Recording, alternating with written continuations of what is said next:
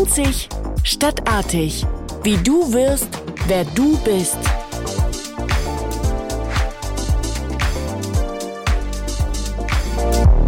Hallo und herzlich willkommen bei Einzig Stadtartig, dem Karriere-Podcast.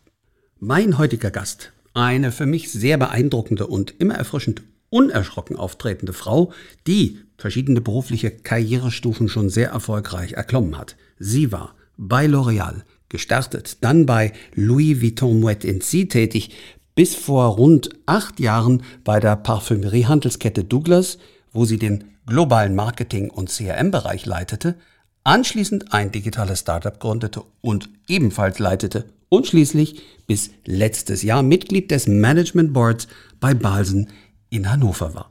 Und, last but not least, ist sie Vorstandsmitglied von Generation CEO, einem exklusiven Netzwerk für Frauen in Top-Positionen. Denn sie sagte einmal, mir hat man immer nur gesagt, sei fleißig und dann läuft das schon. So läuft es nur leider genau nicht, wie sie sagt. Es sei wichtig, dass wir Frauen laut und sichtbar werden. So sei es heute auf jeden Fall hörbar. Ich freue mich, dass du da bist auf ein Gespräch mit dir. Liebe Daniela Müttler, willkommen bei Einzig Stadtartig. Hallo, lieber Kai. Daniela, hast du am Montag eigentlich auch gefeiert? Am Weltfrauentag. Mhm. Hatten wir keinen Feiertag in NRW, aber äh, naja, gefeiert. Es waren viele Aktionen drumherum. Ja, also du hast ihn schon wahrgenommen und, und äh, als solchen hat man ihn der Presse ja entnehmen können, ähm, dass es ihn gibt. Frage mich manchmal, ähm, inwieweit sind das symbolische Dinge oder helfen sie wirklich, solche Feiertage, außer ähm, so ein bisschen Bewusstheit schaffen? Was ist deine Einschätzung? Ich habe ja viel im Bereich Kommunikation gemacht und ich glaube, dass so wenn wir mal von so einer Art Redaktionsplan ausgehen, ähm, diese Art von Feiertag, sei sie jetzt gesetzlich verankert oder einfach nur ein Tag, den man im Kalender halt, ähm, dass das schon hilft, äh, um vielen so einen inhaltlichen Aufhänger zu geben für bestimmte Aktionen, für bestimmte Botschaften, für bestimmte Kommunikation. Insofern glaube ich schon, dass die Masse an Kommunikation mh, durchdringender ist als an 364 anderen Tagen im Jahr und finde es eigentlich gut. Ja, dann äh, mal zu dir, liebe Daniela. Ähm, der Podcast Einzig stadtartig heißt, wie du wirst, wer du bist. Also vielleicht ein paar Sätze zu dir. Wie bist du geworden, wer du bist? Ah, das ist aber, wie, wie viel Zeit habe ich? Äh, sehr, sehr lange. Ja, wie, wie bin ich geworden, wie ich bin? Ich, ähm, ich glaube, ein ganz großer Einflussfaktor war mein Elternhaus. Ich bin ein sehr geliebtes Kind, was äh, fast schon nicht mehr kam und äh, dann doch kam und dann auch keine Geschwister hatte. Das heißt, ich bin Einzelkind, äh, bin mit sehr, wie ich finde, bedingungslos liebenden und kämpfenden Eltern aufgewachsen, die so bedingungslos liebend waren, dass ich dann direkt nach dem Abi ausgezogen bin.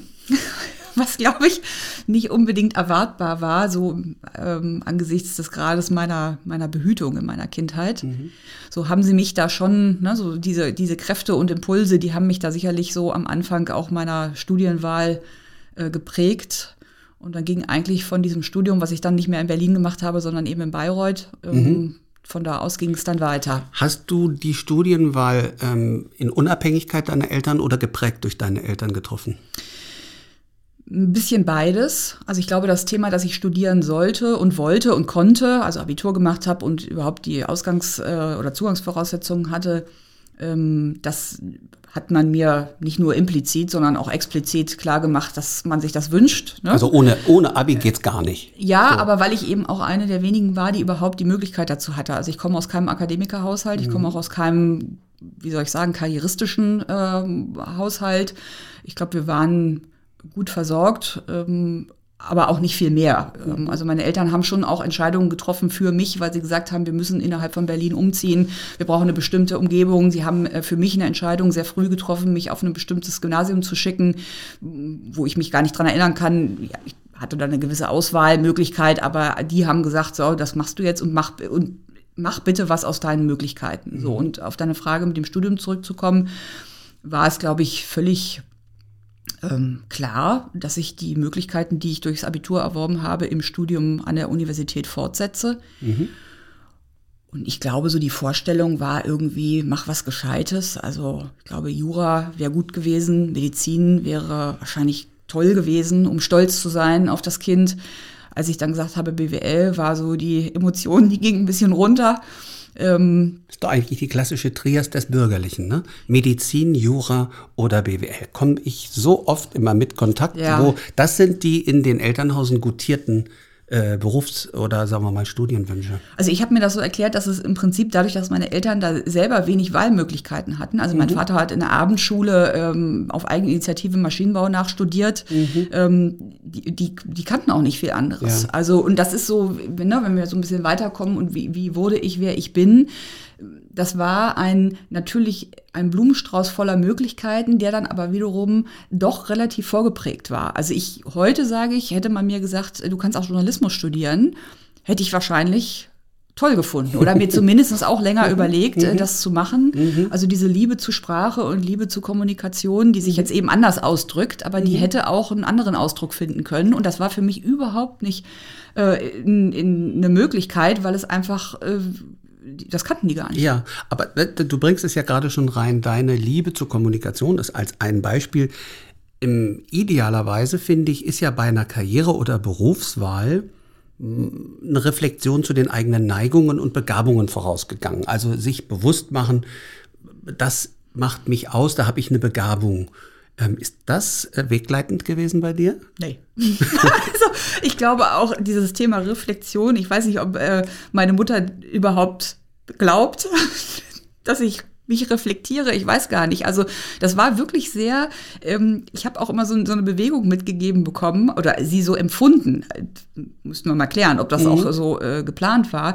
Irgendwas ne, aus meinen Möglichkeiten zu machen und irgendwo hinzukommen. Mhm. Also so ich, ich spüre so eine, eine, ein, ein Ziel, was nicht näher beschrieben war. Es sollte irgendwie ne, gescheit sein. Also es sollte Jura, Medizin, BWL schon, wie gesagt, eher so nicht. Aber das, und ich hatte immer so dieses Bild, ich müsste irgendwie fleißig sein, hast du eingangs ja gesagt, mhm. ähm, viel dafür tun, um dann, ich sag mal, auch Zugang zu bekommen, von dem ich, glaube ich, von zu Hause eher das Gefühl vermittelt bekommen habe, dass meine Eltern ihn eher nicht hatten. Zugang das, zu den Entscheidern? Zu Bildung, zu Möglichkeiten, zu einem unabhängigen äh, Lebensstil. Mhm. Ähm, mein Vater, muss ich dazu sagen, war ja schon lange, also ich glaube, als ich acht war, hatte der seinen ersten Herzinfarkt. Das heißt, der war über lange Jahre recht krank. Mhm. Und äh, das hat mich sicherlich auch geprägt. Also so dieses Wissen um, ich will jetzt nicht sagen, es kann morgen alles vorbei sein, so habe ich das, glaube ich, nicht empfunden, aber schon so, ein, so, ein, so einen gewissen, so eine Aufforderung zu sagen, Mensch, das Leben, das muss nicht immer nur so laufen,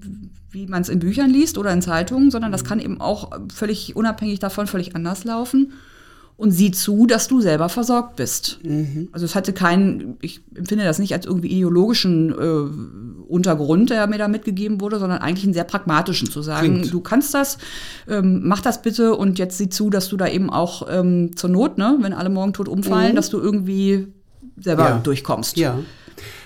Klingt sehr pragmatisch. Und ähm, ich halte dich für eine reflektierte Frau, wird ja vielleicht, wenn deine Mutter den Podcast hört, dann auch äh, so erleben.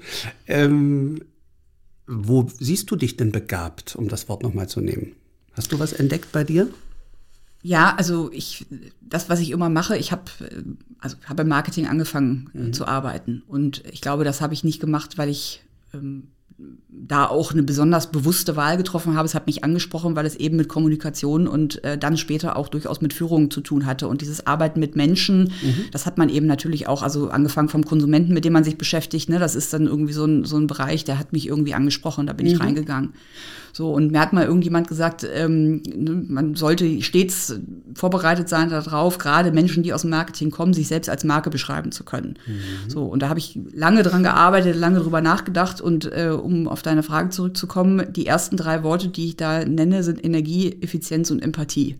Mhm. Also das sind die drei Sachen, die mich weniger inhaltlich, aber so vom Profil her, wo ich denke, da habe ich Spitzen in meinem Profil und ich glaube auch nach außen wahrnehmbare Spitzen, an denen ich mich langhangeln muss, um zu sagen, ne, wo braucht's denn, was sind Umgebungen, die brauchen eben auch Energie? Was sind Umgebungen, die brauchen Effizienz? Damit meine ich eben so ein Bewusstsein für Wirksamkeit. Mhm. Ähm, mhm. Empathie, ich bin ein sehr beziehungsorientierter Mensch. Also ich mhm. bin auch mir im Berufsleben sehr bewusst um äh, Beziehungen, die ich da pflegen und, und ähm, beeinflussen möchte. Ja. Ähm, vielleicht auch noch mal heute ist Equal Pay Day. Am Wochenende, äh, oder nein, am Montag hatten wir ja schon drüber gesprochen, gab es den äh, International Women's Day. Gibt es, wir sprachen gerade über Empathie, deiner Einschätzung nach Eigenschaften, die eher unter männlich und eher unter weiblich laufen würden für dich? Ich glaube, das ist genügend beschrieben. Das muss ich mir selber gar nicht ausdenken. Ich glaube, da gibt es äh, viele Studien zu, dass äh, dieses berühmte Durchsetzungsstark, äh, ne, es gibt Worte die, die, und, und Verhalten, das mhm. ist deutlich typisch männlich konnotiert und mhm. deutlich typisch weiblich konnotiert. Mhm. Ich glaube, dass, ähm, und da bin ich genauso, ich sag mal, in einem System groß geworden, was eben einem noch mehr männlich geprägten äh, Verhalten äh, und einer ja, Berufs- und Lebensrealität ähm, also ein Spiegel dessen ist, ähm, ohne dass ich mir jetzt wahnsinnig viel Gedanken drüber gemacht habe. Ich weiß heute, also ich muss im Nachhinein sagen, ich habe dann schon, noch mal wieder Stichwort Reflexion, ich habe schon, ich hatte meine Mitarbeiterin, die mhm. war sehr klein und sehr zart, war extrem äh, kompetent, intelligent, also alles, was man so sein äh, sollte. Mhm. Und immer wenn die auf der Bühne stand, habe ich mich gefragt, warum irgendwie so gefühlte 30 Prozent ihrer Durchschlagskraft so ähm, wegmeandern. Und dieses, ne, diese, dieses, und das hat ja auch was mit männlicher Prägung zu tun. Also eine Körpergröße zu haben, eine gewisse mhm. Stimme zu haben, eine, eine, auch, sagen wir mal, so Schulterbreite zu haben. Mhm. Das ist, ähm, habe ich ja nichts für getan, dass ich eher größer bin äh, mhm. und eher irgendwie den Rücken durchstrecken kann. Aber das ist mir dann aufgefallen, dass ich dachte, Mensch, da gibt's aber viele, die da sich, also mit Stimmtraining, mit irgendwie einem bestimmten Setting auf der Bühne, ne, mit einer bestimmten Art von Kommunikation das erstmal erarbeiten müssen, was ich ohne was dafür zu tun schon mitgegeben bekommen habe. Und ich mhm. glaube schon, dass das aus dem Männlichen kommt. Ja, ja. Ähm Du bist, um nochmal auf deinen Karriereweg zu gehen, ja, hast ja verschiedene Organisationsformen kennengelernt. Du warst in großen Konzernen, internationalen Konzernen, in einem deutschen familiengeführten Mittelstandsunternehmen zum Schluss und äh, hast auch ein Startup gegründet. Ähm, sehr unterschiedliche, ähm, sagen wir mal, Kulturen auch kennengelernt. Ähm, gibt es eine Kultur, wo du sagst, die ist besonders frauenfeindlich, würde ich jetzt vielleicht nicht sagen, aber wo die Hürden noch besonders hoch sind, sichtbar und hörbar zu werden?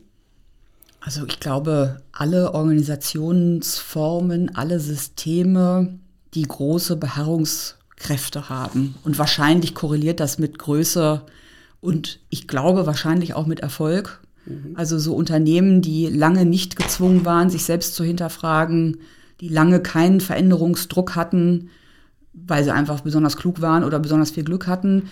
Ähm, das sind, glaube ich, so Umgebungen, wo es wahrscheinlich tendenziell schwerer wird mit Andersartigkeit oder wo Ausnahmen immer noch viel mehr als Ausnahmen wahrgenommen werden und so die Schwungmasse, ne, je größer das Unternehmen mhm. ist, desto mehr brauche ich ja auch an Neuem, ja. äh, um äh, dann integriert werden zu können. Das würde ich so ja. oder glaube ich so erfahren zu haben. Mhm. Was hat dir persönlich geholfen, zu Sichtbarkeit oder zu diesen Erfolgen zu kommen? Also hattest du Vorbilder oder waren es Netzwerke? Kannst du da was zu sagen? Also ich glaube, ich komme wieder zurück auf mein Elternhaus. Also eine gewisse, gewisse, wie soll ich sagen, Naivität, äh, den eigenen Schwung eher mhm. zu überschätzen als zu unterschätzen. Äh, das ist mir, glaube ich, einfach mitgegeben worden. Also das ich klingt glaube, fast männlich. Also ich, das sagt man ja oft Männern nach, dass die Tendenz, den eigenen Schwung äh, im Sinne einer Hybris zu überhöhen, eher männlich ist. Ne?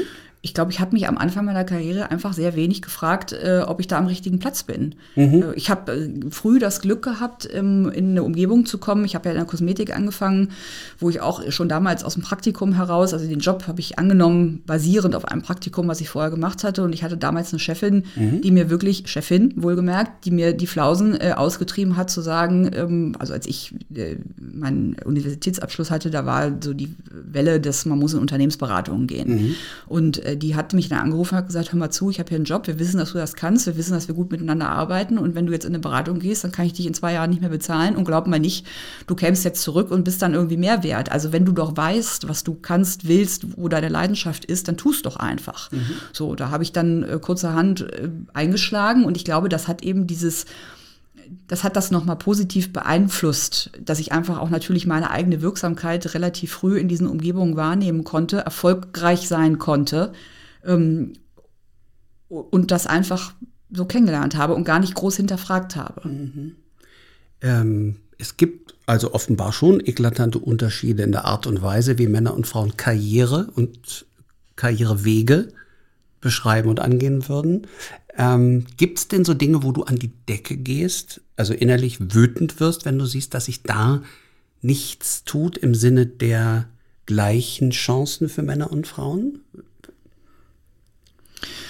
weiß nicht, ob das was mit Männern und Frauen zu tun hat. Wo ich an die Decke gehe, ist bei Silo-Denken. Also dieses ne, wissentlich andere vor die Wand fahren lassen. Mhm. Ähm, das, und das hat, ich, muss ich mal aufpassen, ob ich das jetzt finde, dass das eine männliche Zuschreibung ist. Es ist immer so, ne, so eine Kette an, an, an Erfahrungen. Mhm. Äh, stark konservativ, patriarchalisch, klassisch, klassisch geprägte Organisationen tendieren stark dazu, im Silo zu denken. So, ähm, mhm. was jetzt da Ursache und Wirkung ist, also gibt es bestimmt, ich glaube, ne, also Zuständigkeitssilos. Ja, ja, genau. Und ne, mhm. Hauptsache, ich äh, hefte mir selber die Erfolge auf die Epauletten und wenn andere, wenn ich sozusagen durch, durch die Abwertung anderer oder mhm. Misserfolge anderer mhm. selber besser dastehe, mhm. das ähm, finde ich persönlich einfach eine das finde ich wenig unternehmerisch. Ich glaube, ich muss das so äh, formulieren. Mhm. Ich habe mir ja immer Umgebungen gesucht, egal wie groß die Organisation war, wo ich das Gefühl hatte, dass sie sehr unternehmerisch unterwegs sind, dass alle irgendwie mhm. doch am Erfolg orientiert sind und dass man auch bereit ist,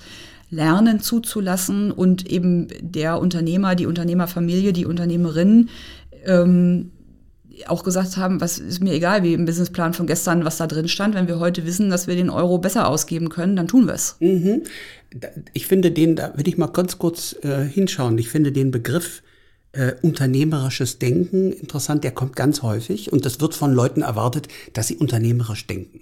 Ähm, das mag in Führungspositionen ganz oben auch so sein, weil die Rekompensation, also die Bezahlung, dem dann auch möglicherweise einen Spiegel gibt und das dann belohnt. Aber die wenigsten haben ja etwas davon, unternehmerisch zu denken. Ist das nicht eine Floskel? Hm, weiß ich nicht, müsste ich mal so diskutieren mit allen möglichen Menschen. Ich kann aber ein Beispiel anbringen, was ich äh, aus diesem Denken heraus mit jedem, also völlig unabhängig von der Führungsebene oder Hierarchieebene anwende. Wenn ich in Organisationen neu bin, mhm. stelle ich jedem, den ich kennenlerne, drei Fragen. Und das versuche ich immer relativ schnell, ich sag mal so in den ersten zwei, drei, vier Wochen zu machen, ne, wenn man noch außen im Wald, also den Wald von außen sieht und noch nicht drin steht, weil mhm. das verändert sich ja dann irgendwann später. Ja. Erste Frage ist, was muss ich morgen ändern? Zweite Frage, ähm, was darf sich auf keinen Fall ändern? Dritte Frage, mit einem beliebigen Betrag Ihres eigenen Vermögens, wo würden Sie investieren? Und das ist ja schon eine unternehmerische Frage. Sehr schöne Frage. Und ehrlich ja. gesagt, diese, gerade dieses persönliche Investment, dann siehst du genau, es gibt Leute, die fangen mhm. mit der Gegenfrage an und mhm. sagen, ja, jetzt 1000 Euro, damit kann man ja hier eh nichts machen. Oder 100.000 mhm. Euro, die habe ich ja eh nicht. Ich sage, völlig egal. Mhm. Stellen Sie sich einfach einen Betrag vor, den Sie selber mhm. ähm, von Ihrem Konto nehmen und sagen, wenn das mein, wenn ich das jetzt Ne, mhm. mein Gehalt da rein investieren müsste, dann wäre es X, Y und Z. Und dann mache ich mir immer so Wortwolken. Ne?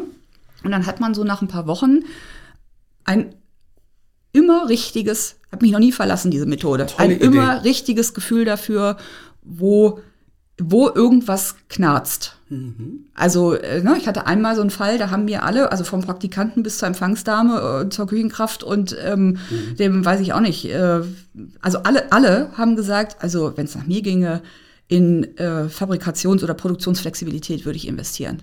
Weil alle irgendwo mitgekriegt haben, dass das wirklich das Bottleneck war, was eben an vielen Projekten einfach irgendwie gehakt mhm. hat. Und dann war ja völlig klar, dass man da irgendwie hingucken musste.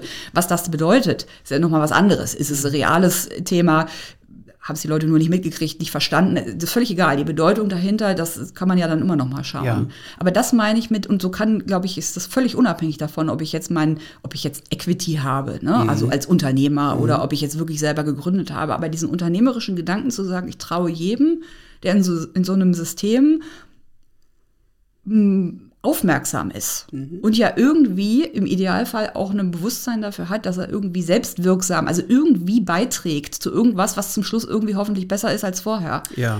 Ähm, ich glaube, dann da findet man immer eine unternehmerische Ader. Ja, das teile ich. Also die Wahrnehmung äh, wird zu selten gespiegelt, glaube ich, dass Menschen, also umgekehrt, die suchen Selbstwirksamkeitserfahrung Und das muss nicht zwangsläufig die monetäre Kompensation sein. Es kann im Idealfall auch einfach ein regelmäßiger Dialog mit den Vorgesetzten ja. oder dem Kunden sein, dass was zurückkommt. Es kommt meist zu wenig zurück. Also es ist auch eine Führungssache, ne? Ja. Nicht nur eine monetäre. Nee. Immer eine Führungssache. Ja. Das ist ja auch eine meiner größten Erkenntnissen äh, mhm. ever, dass äh, tatsächlich das Monetäre, äh, also nur ein äh, ein Ei im Nest ist. Ja? Mhm. Also ja, ja. ich hatte ganz viele, ganz unterschiedliche Kollegen, Kolleginnen, Mitarbeiter, ähm, die äh, die, die, also ich hatte einen ganz extremen Fall, die mir gesagt hat, also ich verdiene hier in Ordnung, ist mir eigentlich auch egal, gebt mir so den Schnitt, aber mhm. ich möchte bitte gerne die Möglichkeit haben und auch die Erlaubnis für das Unternehmen öffentlich aufzutreten. Mhm. Und die wäre nicht gekommen, beziehungsweise gegangen, ähm, wenn ich ihr gesagt hätte, äh, nee, das kann entweder nur ich machen oder, mhm. äh, oder mhm. will ich nicht, was machst du den ganzen Tag, ne? wo, wo ja. bist du überall unterwegs? Das war für die unheimlich wichtig und man muss auch sagen, sie hat es auch unheimlich äh, super umgesetzt. Also sie hat sozusagen damit eine Durchlässigkeit für die Organisation ähm, ermöglicht, die ich mir hätte gar nicht anlesen oder ich konnte mir ja nicht klonen, überall so hinzugehen. Und das heißt, dieses Netzwerk, das hat sie dann eben auch tatsächlich für ihre Aufgaben ähm, umgesetzt. Ja. Das war toll. Stichwort Netzwerk. Du bist bei Generation CEO. Ähm, gegründet hast du es nicht, ne? Seit zehn mhm. Jahren. Du bist dazugekommen. Ähm, wie wird Frau Mitglied bei Generation CEO? Erste Frage. Zweite Frage, was macht ihr da? Ja, Mitglied wird man, indem man auf der äh, Website generation-ceo.com äh, unter die Bewerbungsseite geht und da einfach ein Formular ausfüllt und seine Unterlagen hochlädt. Mhm. Es gibt ähm, durchaus ambitionierte Zugangsvoraussetzungen. Also wir äh, möchten Frauen in äh, schon erreichten Top-Führungspositionen ansprechen oder Frauen, die die Perspektive haben, relativ kurzfristig, also ich sag mal in den nächsten drei bis fünf Jahren, auf diese berühmte C-Level-Ebene mhm. zu kommen. Ist jetzt völlig egal, was die Organisationsform im Unternehmen ist, aber ich glaube, damit ist das ganz gut beschrieben. Mhm. Wir haben gerne auch ähm, Damen, die entsprechende Auslandserfahrung schon haben, die eben ja, eine erhebliche Führungsumsatz, ähm, ähm, Personalverantwortung haben. Ähm, das sind so die, äh, die, ich sag mal, formalen Zugangsvoraussetzungen. Mhm, mh. Und dann gibt es einen relativ filigranen und mehrstufigen ich nenne es mal Kennenlernprozess, mhm. weil wir ähm, uns schon auszeichnen durch einen sehr großen persönlichen Zusammenhalt auch. Und wir stellen wie überall fest, wir haben ja den Luxus, dass wir uns da lange und intensiv beschäftigen können, dass wir eben Profile haben wollen, von denen wir glauben, dass sie das Netzwerk eben auch persönlich bereichern. Aber nur Frauen. Nur Frauen. Habe ich verstanden. Das ist ein reines Frauennetzwerk. Genau. Äh, Gefahr einer Monokultur? Ich finde uns unter, also ist jetzt immer, ne? Kann mhm. man nur überprüfen, wenn man es kennenlernt, aber ich sage jetzt einfach mal, wir sind untereinander extrem divers. Äh, wir haben eben dieses Merkmal, alle Frauen zu sein, weil wir glauben, das ist auf deine Frage nochmal zurück, was machen wir da eigentlich? Wir glauben erstens, es braucht schon einen Vertrauensraum, einen Rückzugsraum, wo man eben über Dinge sprechen kann, über die wir glauben, dass es für Frauen in diesen Positionen heute immer noch eher nicht so möglich ist, mhm. vertraut zu sprechen. In der Regel spricht man ja im Unternehmen auch nicht so vertraut oder mhm. weiß zumindest nicht, wie man da so, äh, wie man vertrauen kann. Das ist eine Sache. Das zweite ist, wir ähm, teilen sehr aktiv und explizit untereinander äh, die Möglichkeit, ähm, äh, also Job-Opportunitäten, also mhm. von Mandaten, also Beiratsaufsichtsratsmandate bis hin tatsächlich zu, äh, zu Jobs. Mhm. Das geht äh, auch so weit, dass wir auch nicht nur auf unserer Ebene ähm, Postings teilen, sondern auch, ne, alle von uns sind ja irgendwie auch engagiert in dem Thema äh, Frauen in Führungspositionen. Das heißt, äh, wir fragen auch explizit bei den Nachwuchsebenen auch nach Empfehlungen, weiblichen Empfehlungen. Mhm. Und mhm. wir kümmern uns, und das ist äh, tatsächlich im, im Vorstandsressort Kommunikation, also das ich da besetze, angesiedelt, wir kümmern uns eben auch darum, die Sichtbarkeit dieser Top-Frauen äh, in der, ja, von Podcasts angefangen, mhm, äh, bis mhm. zu Paneln und so weiter zu erhöhen. Und haben Super. uns da, glaube ich, auch in den vergangenen Jahren durchaus ähm, einen Referenznamen erarbeitet, sodass wir eben auch verstärkt angesprochen werden. Sind äh, eure Mitglieder international oder sind das Deutsche?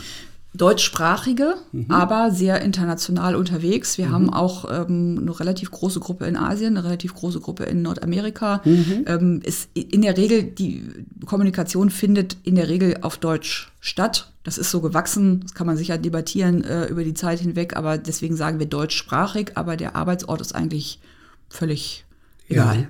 Ja. Mhm. Ähm was macht denn aus deiner Sicht ein gutes Netzwerken aus? Also jetzt mal in Ergänzung oder unabhängig von Generation CU, eurer, eurer Organisation als Netzwerk, von dem, ich werde auch oft ganz häufig gefragt, macht er auch eine ganze Menge Trainings, würde gerne deinen Blick da haben. Wie netzwerkt man denn erfolgreich? Hast du einen Tipp?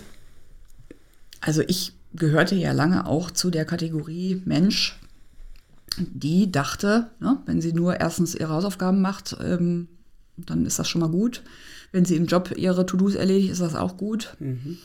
Das sieht dann schon einer. Ja, habe ich ja auch lange so erfahren. Ist ja auch, äh, ne, wenn es gut läuft, ist das ja auch alles in Ordnung. Ähm, und für mich war das erstmal so ganz neutral betrachtet eine Erhöhung meiner Oberfläche, wenn ich das so sagen kann. Also ne, durch eben Kontakte ähm, einfach zu sagen, okay, ich, ich kann ja selber nicht überall sein, ich kann selber auch nicht überall reingucken, aber es sind eben Leute, die mir sagen wir mal näher stehen als jetzt irgendwie random Menschen auf irgendwelchen Podien, die es mir ermöglichen, ähm, ja, meine Oberfläche zu vergrößern im Sinne von Kontaktpunkte. Kontakten, äh, wollte ich gerade sagen, mir ist es häufig passiert, dass ich in äh, Gremien dann, ja, man kann dann plötzlich neue Aufsichtsratsmitglieder oder neue Shareholder oder äh, was auch immer, ähm, die ich dann nicht kannte. Und es ist immer irgendwie gut, dann im Netzwerk jemanden zu haben, der einem schon mal sagen kann, mal, ne, Profil so und so, so, ne? also so ein bisschen einfach so ein bisschen mehr Fleisch an den Knochen zu bekommen, als wenn man jetzt nur selber irgendwie da sitzt und sagt, ach, gucken wir mal. Ja, also das ist so, so ein bisschen vielleicht so ein Teil von Vorbereitung. Dann ähm, ist es für mich auch immer so ein bisschen eine verlängerte Werkbank gewesen. Also ich bin in der Lage, in diesem Netzwerk, also ich und alle anderen äh, Mitnetzwerkerinnen, mir sehr schnell zu recht spezifischen Fachthemen einfach Best Practice Examples äh, zu holen. Also wir haben viele Fachgruppen. Da ist jetzt zum Beispiel eine zum Thema nachhaltiger Kapitalismus. Es ist eine zum Thema digitale Transformation. Es gibt einen HR-Circle, es gibt äh, äh, Frauen im Marketing und so weiter und so fort. Also ich würde so weit gehen, dass ich sage, wenn ich da rein poste und äh, sage, kann mir mal bitte einer jetzt Blockchain in fünf Sätzen kurz erklären oder mir zumindest jemandem empfehlen, wie ich mich daran arbeiten kann, bin ich mir sicher, dass ich in sehr kurzer Zeit ein Feedback hätte. Sehr gut, ja. Also was, was mir gefällt, was ich höre, dass es da Untergruppen gibt oder Ja. dass du empfiehlst, dass man auch eine Ausrichtung oder irgendeine Idee hat, was erwarte ich von einem Netzwerk. Das ist das eine, dann kann ich gezielt Richtung Blockchain, Richtung Marketing oder Richtung Politik meine Fühler ja ausstrecken. Ähm, meine Erfahrung ist auf der anderen Seite, dass man Netzwerken sollte, ohne, ich würde nicht sagen, absichtslos reinzugehen, aber erstmal ähm, nicht sofort mit der Gewinnerzielungsabsicht im Blick. Absolut. Stimme ich total zu. Und das wäre also neben den äh, gerade besprochenen Themen die dritte Säule zu sagen, also dieser persönliche Kontakt, Genau. ähm, wo es dann manchmal auch nur ums Auffangen geht oder genau. ums, also wir jetzt äh, ne, Sprache nicht, nicht zu derbe sagen, aber sagen wir mal das Ausspeichern von bestimmten ähm, Erlebnissen, die einfach mal irgendwo raus müssen. Und wo ich, ne, ich spreche immer lieber von mir selber, weil ich da meine eigenen Erfahrungen machen kann. Ich weiß ja, also ich habe einen sehr netten Mann, der mir sehr zugetan ist, der aber der, der ist ja biased, ja, weil der mag mich ja. Das heißt, wenn ich dem Sachen erzähle und sage, hör mal hier und da und so, dann ist die Wahrscheinlichkeit groß, dass der mir versucht, ein gutes Feedback zu geben, was aber selbstverständlich durch, ich sag mal, so ein bisschen die rosarote Brille gefärbt ist oder durch den Glauben daran, dass ich das schon irgendwie hinkriege. Und ähm, da hilft es eben manchmal, ähm, das eben in einem Kreis mal zu besprechen, wo man wirklich unterschiedliche Perspektiven einholt. Und es passiert mir auch wirklich oft, dass ich dann da sitze, da bin ich auch nicht mit allem einverstanden, aber dass ich dann hinterher denke, okay, zumindest muss ich anerkennen, es gibt unterschiedliche Perspektiven da drauf. Was ich dann hinterher mitmache, das ist ja noch ganz, ganz egal. Ja, ja. Und es ist, war für mich auch unheimlich, ähm, ne, ich mit meinen frauenaffinen Umfeldern ne, und immer äh, Hobby zum Beruf gemacht mit Kosmetik und so, ja. Also ich, ich habe wahnsinnig davon profitiert, auch Frauen kennenzulernen, die in völlig ähm, anderen, also sehr technischen, sehr, sehr, sehr wenig frauenaffinen äh, Umfeldern gearbeitet haben und mir da von ihren Erfahrungen berichtet haben. Das äh, Thema hast du gerade gebracht, ähm, Familie kam auf, da hast du von deinem Mann gesprochen. Ähm, wäre deine Karriere ohne die Unterstützung deines Mannes überhaupt denkbar gewesen? Theoretisch vielleicht schon. Praktisch ist es ja so, dass wir uns auch irgendwann dafür entschieden haben, drei Kinder zu bekommen. Und spätestens da muss man sagen, das hätte ich dann, äh, also ohne ihn, äh, anders handhaben müssen. Wie, wie viel, Ki- ihr habt drei, und wie alt sind die? 14, fast 11, fast 8. Und äh, wir haben irgendwann uns entschieden, dass wir, ich glaube, oder uns entschieden, ich glaube, wir haben beide einen ähnlichen Blick auf das Thema Familie, nämlich einen relativ gleichverantwortlichen Blick. Also mein Mann hat auch immer und völlig undiskutiert äh, einen sehr großen Teil an Erziehung und ich sag mal so Anteilnahme an den Kindern äh, schon immer gehabt. Das kann ich noch nicht mal sagen, dass wir das jetzt wahnsinnig ausdiskutieren mussten. Das war einfach schon immer so. Und ähm, ich bin mir manchmal nicht so sicher, ob ich finde, dass wir ein wirklich modernes Modell sind, weil es natürlich schon auch so war, dass, dass er seine Zeit gegeben hat, er ist selbstständig, um mir Flexibilität zu ermöglichen. Also diese, diese Jahre jetzt zum Beispiel auch, wo ich nach Hannover gependelt bin, das hätte ich ja nicht machen können, wenn er nicht gesagt hätte, mach das mal. Und es gab eine Absprache, die da hieß, drei Nächte weg ist in Ordnung. Er hat immer gesagt, du bist ja eh nie da. Vorher hast du hier um die Ecke gearbeitet, da warst du morgens um sieben aus dem Haus und kamst nicht vor 23 Uhr wieder. Dann, ist, dann kannst du auch in Hannover wohnen. So, und ich glaube, dieses, ähm, das sind natürlich alles so ähm, Faktoren, Umstände, Kontexte, die nun mal so waren, wie sie waren und die mir persönlich viel Freiraum gegeben haben. Und nicht nur den organisatorischen Freiraum, sondern auch viel Erlaubnis. ne? Also ich habe mich nie fragen müssen und rechtfertigen müssen, wenn ich ein Angebot bekommen habe oder die Möglichkeit, irgendwas zu tun, dann wusste ich, dass er sich in erster Linie für mich freut. Und eigentlich, eigentlich wieder wie meine Eltern, ja, so ein bisschen so, ich habe immer dieses Bild am Rand, dieses Cheerleading, ja, dieses, ne, go, go, go. Also ich, ähm, ich sehe diese Menschen in meiner nahen Umgebung immer so ein bisschen als flaggenschwenkende, ähm, mach mal. Und Ja. er ist zum Beispiel auch ein sehr introvertierter Mensch, der ähm, einfach sagt, das wäre nie mein Ding gewesen. Also dieses, wenn ich so sehe, ne, du sitzt da und äh, auf meinetwegen auf einer Bühne oder eben musst viel mit Menschen und so dieses, ich bin da eher extrovertiert und ähm, der freut sich, glaube ich, darüber, dass er jemanden kennt, der das so machen kann. Klingt aber nach einer sehr komplementären Beziehung und damit finde ich durchaus modern, denn ähm, es gelingt ja und was offenbar funktioniert bei euch, ist Dialog. Ihr Ja. redet drüber. Ja. Es, es wird besprechbar und du bist nicht alleine, er ist nicht alleine, ihr seid füreinander da und das finde ich höchst modern. Ja, ja gut, das äh, nehme ich gerne mit nach Hause, das sehe ich gerne so. Ja, manchmal zieht man sich ja diesen Schuh so an, ne? das gibt ja dann kritische Nachfragen, die dann sagen, ja, wie modern ist das denn eigentlich? Und wenn du quasi nur Karriere machst, ja, und äh, er selbstständig ist und äh, dann eben tatsächlich auch auf einiges verzichtet hat in seinen Möglichkeiten, beruflichen Möglichkeiten. Ähm, aber du hast natürlich recht, so im Sinne von auch Verantwortungsaufteilung, ähm, das Wahrnehmen der gemeinsamen Verantwortung, so, ich glaube, doch, da sind wir, glaube ich, schon sehr im Dialog. Ja. Vielleicht noch mal ähm, zu deiner gegenwärtigen Situation. Du warst bis letztes Jahr bei Balsen im Vorstand und bist jetzt, wenn ich das so sagen darf, in einer Übergangszeit, in einer Reorientierung. Ähm, hast du schon neue Pläne? Ja, wir haben ja vorher die Fragen schon geteilt. Hast du schon, hab ich, bin ich schon drüber gestolpert über das Thema Orientierung, weil ich, ich fühle mich total orientiert. Also es ist so ein, natürlich, ich sag mal so im Laufe von so einer Karriere, ähm, weiß ich ja, dass eine Umbruchsphase oder Veränderungsphase äh, nicht mit Fingerschnipsen beendet wird. Das hängt von so vielen Faktoren ab. Ähm, so. Und ich bin auch schon immer so realistisch gewesen, dass ich und auch, ich glaube, unabhängig, ich glaube, da kommen wir wieder so ganz auf den Anfang des Gesprächs zurück. So, es war mir immer wichtig, so meine innere Unabhängigkeit zu bewahren ähm, und auch in der Lage zu sein, zu gehen oder mich zu verändern, selbst wenn ich das jetzt nicht irgendwie Jahre vorher vorbereitet hatte. So, und dazu gehört aber eben auch immer ne, so eine Orientierung zu haben und zu sagen, so dieses, was wir vorhin besprochen haben mit der Marke, ne, so was ist so mein Profil, das waren jetzt so Persönlichkeitsitems, was sind so Sachen, von denen ich glaube, dass ich sie als Kompetenzen mitbringe, was ist so ein, was ist so ein Etikett, ne, wenn man mich irgendwo so reinsetzt. Ähm, so, insofern, das ist mir alles völlig klar. Und ich glaube, dass ähm, subsumieren würde ich es jetzt mit, ich möchte auf jeden Fall noch machen. Also ich sehe mich nicht irgendwie jetzt im nächsten Schritt als beratend oder irgendwie so ähm, zurückziehend, sondern ich dieses machend, das treibt mich schon noch sehr an. Ich bin jetzt 47, bin finde mich auch immer noch wahnsinnig jung, was wahrscheinlich gar nicht so ist, aber ähm, da, da bin ich irgendwie noch nicht am Ende sowohl meiner, meiner Gedanken als auch noch nicht so am Ende meiner Umsetzung. In welcher äußeren Form dieses Machen dann stattfindet. Also ob das jetzt wirklich wieder, ich sage, ne- so eine Führungsposition in einem klassischen Corporate-Unternehmen ist oder dann doch noch mal eine Gründung. das hat ja ganz viele verschiedene Facetten. Ja, klar. Ähm, es gibt ja ein sowohl als auch. Genau. Auch denkbar. Genau, genau. so, und äh, das, das, deswegen Ja. bin ich da eigentlich ganz bei mir.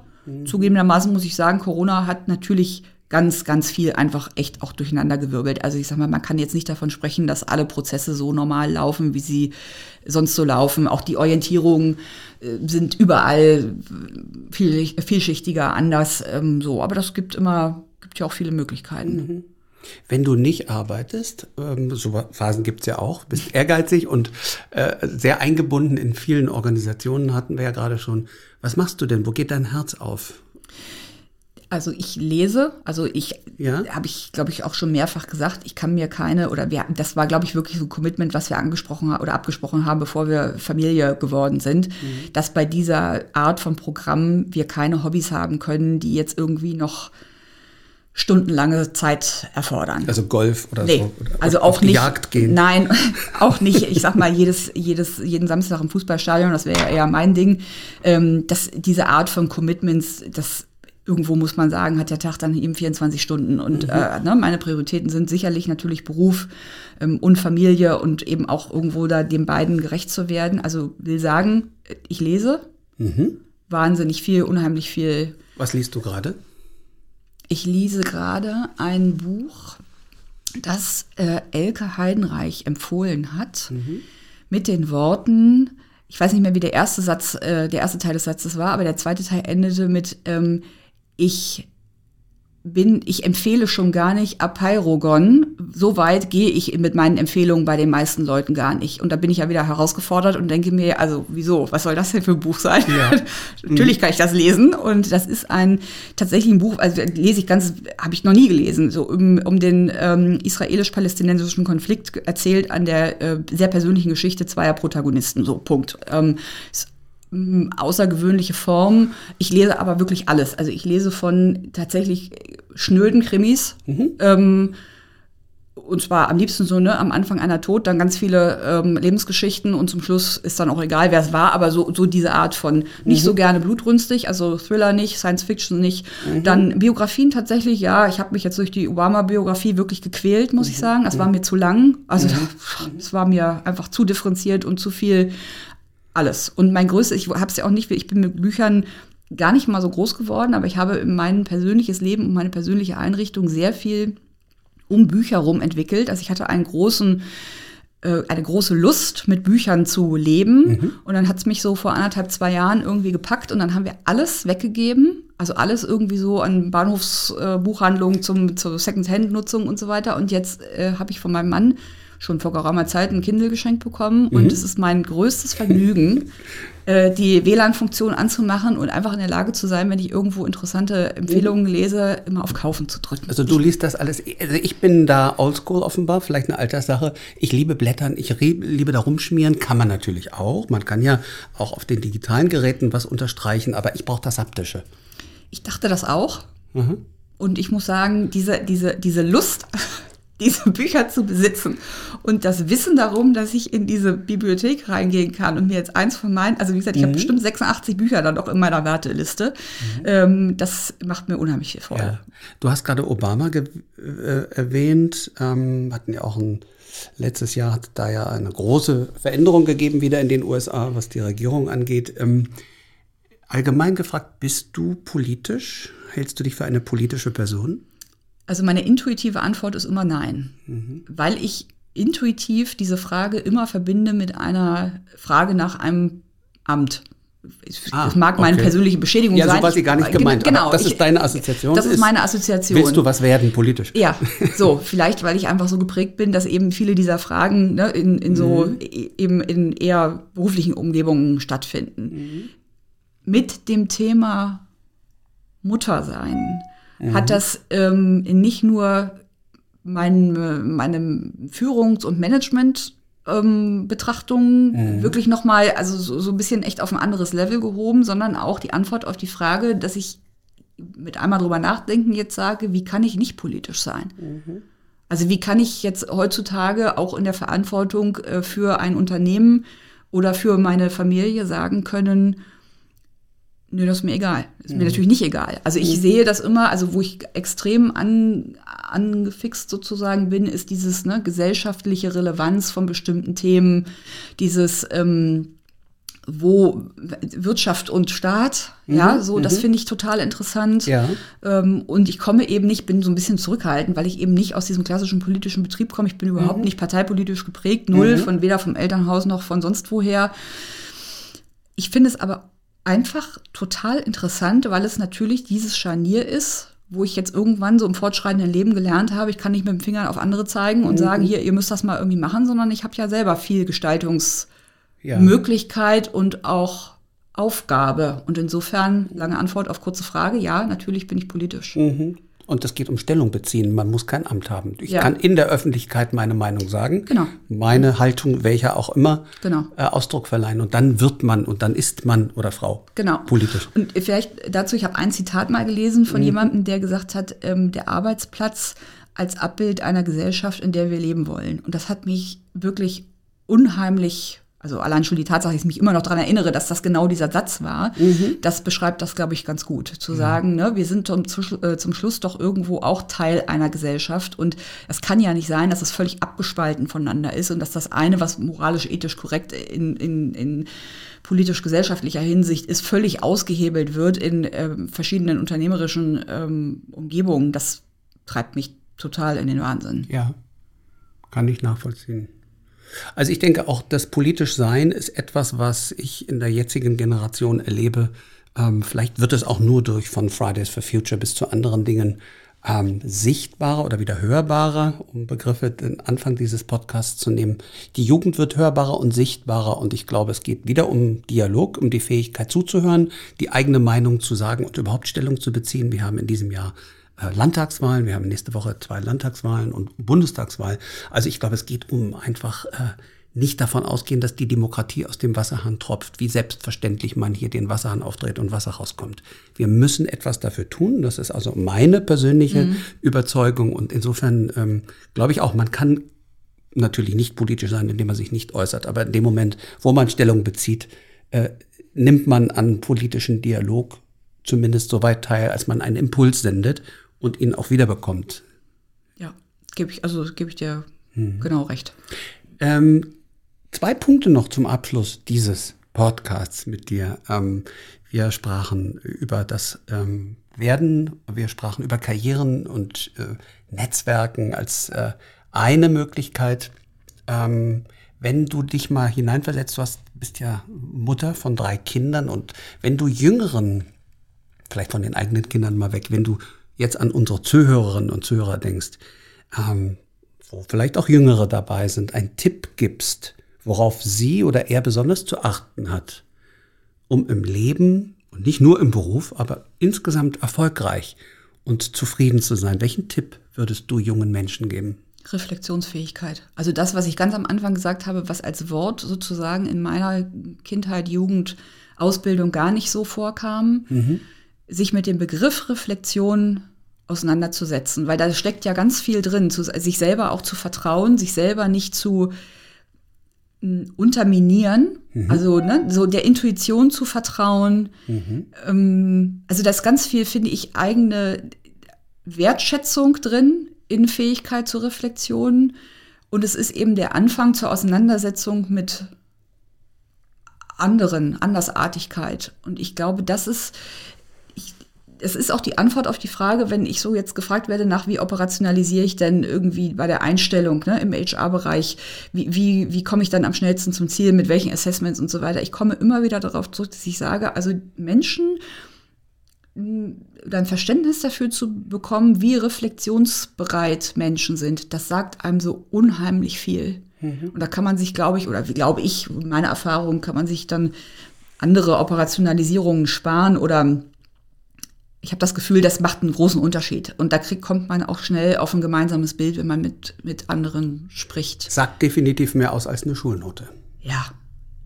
Also das ist so, ne, also reflektieren, irgendwie versuchen zu verstehen, ich bin nicht alleine auf der Welt Und was heißt das dann? Da kann ja jeder ganz, ganz unterschiedliches draus machen. Also Ja. das ist völlig egal, ob ich dann weiterhin alleine bleibe und sage, nö, ich habe aber Recht und alle haben Unrecht. Ist, ist ja, wäre ja auch eine, eine Reflexion. Also es sagt ja noch nichts darüber aus, was ich damit mache. Aber ich glaube, das ist der Tipp, der mir, weiß ich nicht, ob er mir gefehlt hat, aber der viel für mich so zusammengebunden hätte und der mir viel erklärt hätte äh, an Gedanken, die ich hatte, von denen ich häufig dachte, das ist nur irgendwie Danielas Firlefanz. Ja, ja. Und Nee. Wo ich nicht wusste, wo ich ihn hinordnen soll. So wie du es erzählst, kommt das sehr reflektiert sehr rüber. Passt ganz gut zu dem letzten Abschnitt. Wir haben ja zum Abschluss von äh, Einzig Stadtartig immer ähm, Reflexionsfragen.